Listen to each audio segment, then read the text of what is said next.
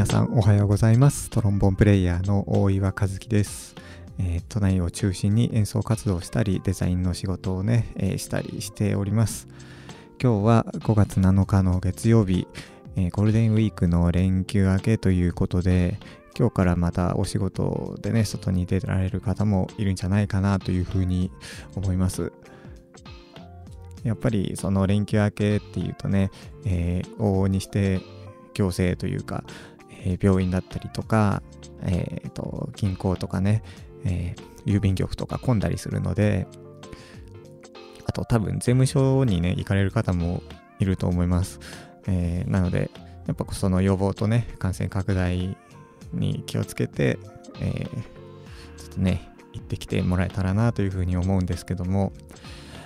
え自分も今日は、え外に出る仕事があるので今は5月6日の深夜にね、えー録音しております。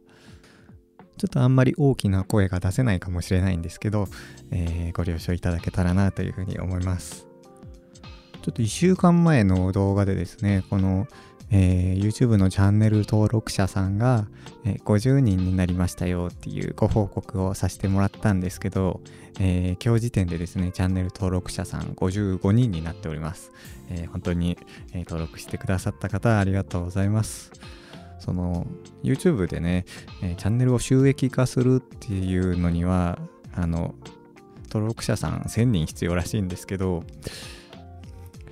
ぱねこの1週間で5人こう聞いてあのね登録してくださった方がいるっていうことでだけでもねあの心の助けになっているので本当に、えーここでね感謝をこうお伝えさせてもらえたらなというふうに思うんですけどこの動画をね、えー毎日上げるって決めてあの投稿してるのはいいんですけどその YouTube という動画の媒体でこのなんだろうなこう大して大きな面白みもない、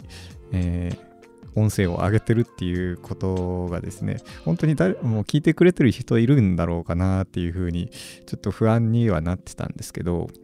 えーまあねチャンネル登録、まあ、5人増えたっていうことで、まあ、それだけでもちょっと、えー自分の心の支えになっております、えーあなたのねこうグッドボタンとかいいねとかチャンネル登録とかっていうのは、えー何かしらやっぱその誰かの心の支えになってると思うのでもうね気軽にポンポンポンポン押してってもらえたらいいなというふうには思ってます。本当にえっ、と自分も嬉しいのででまああのコメントとかねいただけたらもう全力で返信するので、えーなんかこんなこと聞きたいんだけどとかえっ、とこんなことを話してみてよとかっていうのもあったらねぜひコメントにね書いていただけたらなというふうに思います。さてこのラジオを、えー毎回ね続けて聞いてくれてる人がいればうすうす感づいてる方もいるんじゃないかなっていうふうに思うんですけどもこの後ろで流れてるバックグラウンド BGM のね音楽なんですけど、えー自分がねこれいいなっていうふうに思って選択して毎回こうローテーションさせてね流してるわけですよ。であの動画の説明欄とか見てもらえるとわかると思うんですけどこう BGM って欄のとこに英語でちょろちょろちょろって書いていてでこれ何なのかっていうとその音楽を作ってるクリエイターさんの情報だったり、えーサイトだったりを載せてるわけなんですよね。で自分がその音楽をこうダウンロードするときに、えーそのまたその音楽の概要欄にフリーミュージックとロイヤルティフリーミュージックは別物ですよっていうことを書かれていて、えー認識を間違えないでねっていうことでね、えー今日はそういったこうテーマでねお話ししていこうかなというふうに思っております。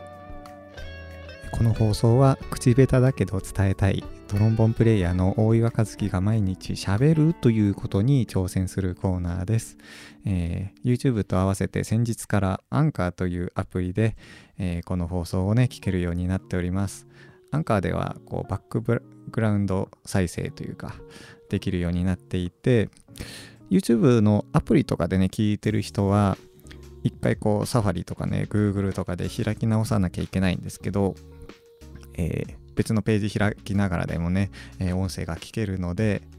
えー、そっちもね、おすすめです。というわけで、フリーミュージックとロイヤルティフリーミュージックの違いについて話していくんですが、えー、まずですね、フリーミュージックっていうのは無料の音源のことで、ロイヤルティフリーミュージックっていうのは、えー、著作権がフリーの音源っていうことになります。で、えー、先に今日話したい結論を言うとですね、えー、フリーミュージックっていうのは無料なんだけど著作権はクリエイターさんが持ってる場合があるよっていうことそしてロイヤルティフリーミュージックっていうのは著作権は放棄するけど無料じゃない場合があるよっていうことこれね音楽でも、え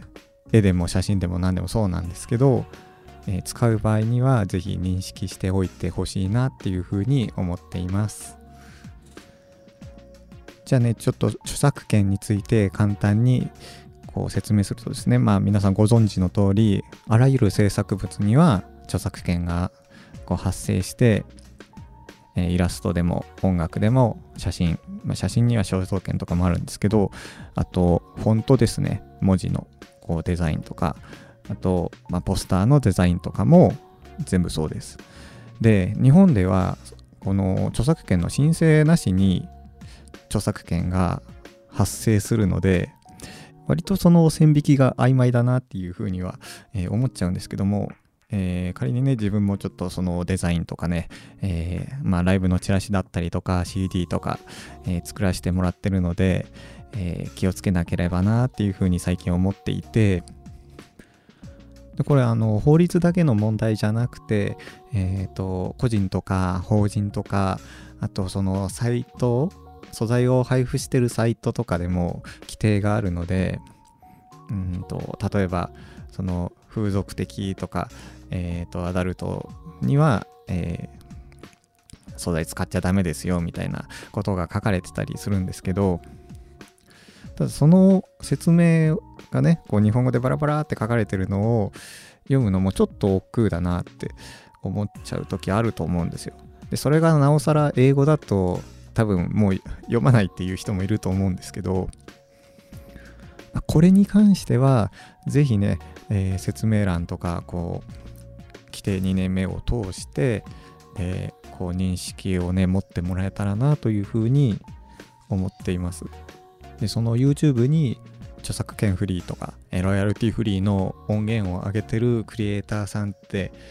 なんか個人が多いような気がしていてやっぱりその著作権の許可っていうのはクリエイターさんに帰属するんですよね。で、えー、例えば個人の利用は OK だけど商用利用はちょっとダメですよとかっていうのが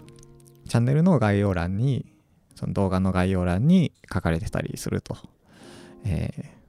ー、例えば YouTube で使うんだったらこういう記載をしてくださいよとか、えー、ダウンロードするんだったら、えー、こっちのリンクからダウンロードしてくださいよとか、え使うんだったらコメントくださいよとかっていうのが書かれてたりするので、ぜひね、えー、そこをちょっと読んでもらって、えー、今後のね、利用する際に気をつけていただけたらなというふうに思います。え、英語だったら多分その、え全部コピペして Google の、え翻訳のね、アプリにポンって投げれば全部翻訳してくれるから大体の意味は理解できると思うんですよ。というわけで、ロイヤルティフリーミュージックは著作権は放棄するけど、無料じゃない場合があるよということですね。そしてフリーミュージックは、えっ、ー、と、料金は無料なんだけど、著作権はクリエイターさんに帰属する場合があるってことですね。で、こういう素材を使うときには、やっぱりそれぞれの規約をよく読んで、正しい方法で、えー、使用してもらえたらなというふうに思います。やっぱりあのクリエイターさんもね人なのであのその、ね、生活もかかってるしこれは人助けだと思ってね、えー、多分その動画の概要欄とかにちょっと使わせてくださいってこうコメントを一言入れるだけでもだいぶ親切だと思うし、えー、なんかよく使ってるともしかしたらこう値下げしてくれる時があるかもしれない。えー、というか自分はそういうことしたりするのでよく使ってる方にはじゃあ今度値下げしますねみたいなこと言ったりするので、えー、ここはね、ぜひ、あの、実践していただきたいなというふうに思っております。というわけで、ちょっと難しい話になってしまいましたが、フリーミュージックとロイヤルティフリーミュージックの違いはというお話をさせていただきました。えー、ここまでね、聞いていただいてありがとうございます。大岩和樹の YouTube チャンネルの方では演奏動画もアップしているので、よければ覗いていただけたら幸いです。えー、アンカーで聞いてる方はちょっと手間なんですけど、えー、検索していただいてね、えー、気に入っていただけたらグッドボタンとかチャンネル登録とかしてもらえたらさらに、えありがたい限りでございます。また、え演奏とか録音とか、えオンラインレッスンのね、ご依頼とかね、あと、放送の質問とかメッセージなども募集していますので、ぜひ説明欄の連絡先からお気軽にご連絡いただけたらなというふうに思います。それでは、トロンボーンプレイヤーの大岩和樹がお送りしました。えー、今日も頑張りましょう。いってらっしゃい。